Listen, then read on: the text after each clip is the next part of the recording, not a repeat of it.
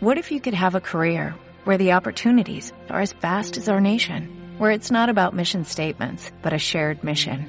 At U.S. Customs and Border Protection, we go beyond to protect more than borders, from ship to shore, air to ground, cities to local communities. CBP agents and officers are keeping people safe. Join U.S. Customs and Border Protection and go beyond for something far greater than yourself. Learn more at cbp.gov/careers.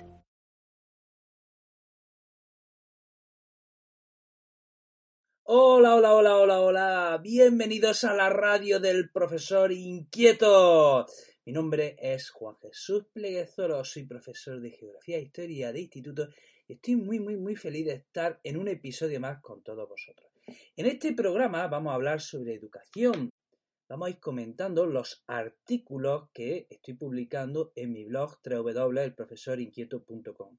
Y tanto ese blog como este programa va dirigido a toda, la, a toda la comunidad educativa, a todas esas personas apasionadas del mundo de la educación, ya sean estudiantes, ya sean maestros, profesores, padres y todos aquellos que nos guste construir un mundo mejor. Y, y sabemos que, que la, una de las mejores maneras de construir una sociedad mejor es a través de la educación. Y una educación sobre todo basada en valores y basada en el amor, una palabra hoy día proscrita en la educación, ¿verdad? Pues, pues eso es lo que pretendemos hacer desde este proyecto. Así que apóyanos, apóyanos. Por cierto, antes de comentar el artículo de hoy, te recuerdo que tengo otros proyectos relacionados con la educación, como puede ser un programa de historia, tengo un canal de YouTube, eh, tengo una página de Facebook, todo ello te dejo, te dejo la, las direcciones en la descripción del programa. Y bueno, vamos a comenzar con, Vamos a comenzar con el programa de hoy, que, me parece un tema fascinante, me parece un tema apasionante y sobre todo me parece un tema, mmm, miren, yo diría casi, casi eh, un poco peligroso en cuanto que las autoridades educativas no están haciendo absolutamente nada. Vamos a hablar del avance tecnológico y, eh, y cómo nos está dejando atrás a los seres humanos. Miren, el artículo de hoy se titula La ley de Moore, el verdadero reto del sistema educativo. Ya sabemos que el aparato del sistema educativo se mueve al paso de una tortuga.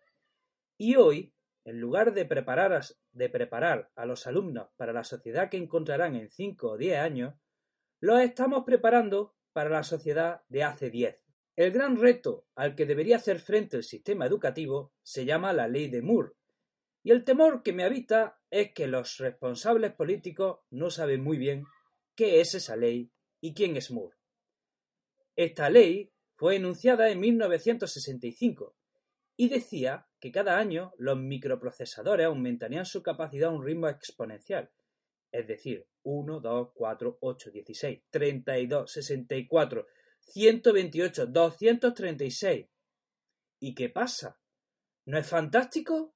Pues depende. Miren, hasta el siglo XIX, en Europa, los avances científico-tecnológicos se producían una vez cada 50 o 100 años. Es decir, pasaban varias generaciones entre un avance y otro y la sociedad tenía tiempo de sobra para asimilarlo.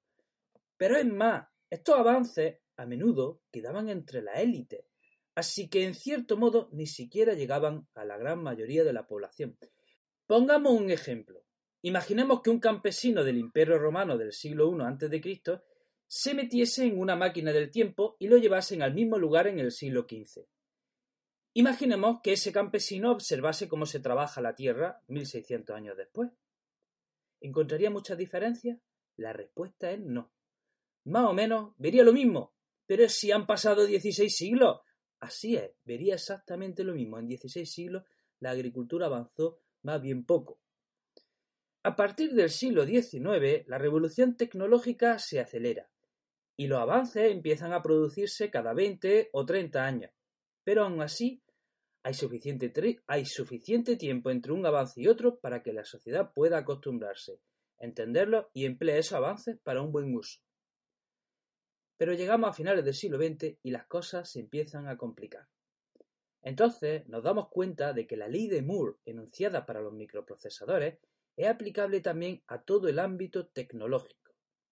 ¿Te estoy liando? Tranquilo, te lo explico claramente. Miren, un año la tecnología se desarrolla a la velocidad de 1. al año siguiente a la velocidad de 2, luego a la velocidad de 4.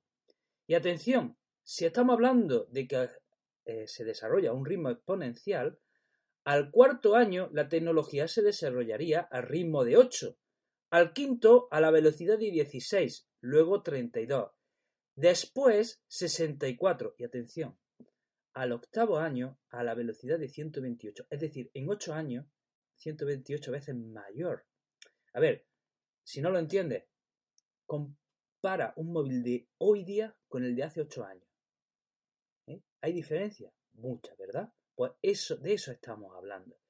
¿Cuál es el gran problema? Los avances se producen a un ritmo que los seres humanos no podemos asimilar, lo repito. Los avances se producen a un ritmo que los seres humanos no podemos asimilar, no tenemos tiempo de habituarnos. Mientras a lo largo de la historia el ser humano tenía toda una vida para acostumbrarse a manejar un nuevo invento, ahora tenemos meses o semanas para comprender y asimilar el último invento hasta que surja otro. Es que no nos da tiempo, es que cada semana, cada dos semanas está surgiendo algo nuevo, un gadget nuevo, una aplicación nueva, una red social nueva. No nos da tiempo a usarlo. No nos da tiempo a asimilar sus funciones. Y esto está creando grandes disfuncionalidades en cada área de la sociedad. Miren, voy a poner una serie de ejemplos a ver si ustedes están de acuerdo conmigo. Muchos hombres sienten que conquistar a una mujer es estar chateando durante días y días con una mujer que no has visto y que seguramente no vas a ver. Muchos hombres creen que ver porno es lo mismo que hacer el amor. Eh, hay mucha gente, tanto hombres como mujeres, que creen que tener mil amigos en Facebook o en las redes o en cualquier otra red social es estar acompañado y que tener muchos likes es igual a tener valor por no hablar de la destrucción del empleo debido a la robotización, que está causando estrago en el mercado laboral. Y ante todo esto, ¿qué hacen las autoridades? ¿Y los políticos? ¿Y el sistema educativo? La educación debería desde ya, ya, desde ya, desde hoy, estar preparando a los jóvenes para adaptarse a esta ira de cambio acelerado, para que usen a su favor todos esos avances tecnológicos y no en su contra, como hoy está pasando. Pero supongo que estará pensando lo que mismo que yo. El sistema educativo en sí no está haciendo nada. Las autoridades educativas actúan cual oso en una cocina. Si se mueven, rompen cosas. ¿Qué sugiero a nivel de autoridades? La creación de una asignatura en la que cada una o dos semanas se examinase un nuevo avance tecnológico y se hiciese hincapié en dos puntos: los usos positivos y negativos de ese avance. A la vez, se debería combinar con la enseñanza de valores éticos. O sea, la asignatura podría llamarse Tecnología y Valores Éticos o Ciudadanía Digital. ¿eh? Por ejemplo, podríamos estar una semana o dos semanas eh, dedicando, eh, enseñándole a los niños cómo se usa, digamos, por ejemplo, Twitter. Y deberíamos enseñarles a los niños los usos positivos que tiene Twitter y las aplicaciones educativas que tiene Twitter y eh, las aplicaciones sociales que tiene Twitter, siempre en un sentido positivo. Y también deberíamos advertirles de los usos negativos y de las consecuencias negativas de esa misma red social. He dicho Twitter, digo YouTube, digo Instagram, digo mm, tantas y tantas ah, redes sociales. Ojo, no puede tener unos contenidos fijados desde arriba. Los contenidos se, irán, se irían creando sobre la marcha. Como hemos explicado, cada mes hay algo nuevo y tendría que estudiarse.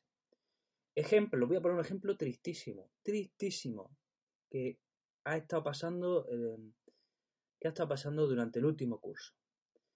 Durante los días que escribo este artículo, entre los jóvenes está de moda una red social que se llama Discrash. Eh, en, español se pronuncia algo así como, se escribiría algo así como Discrush, pero se pronuncia en inglés Discrush.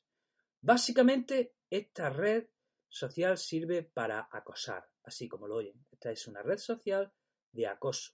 Como lo cuento, se supone que la función era recibir mensajes anónimos de tus admiradores, pero en la práctica reciben mensajes de compañeros haters que te vejan y te humillan y te dicen barbaridades, auténticas barbaridades.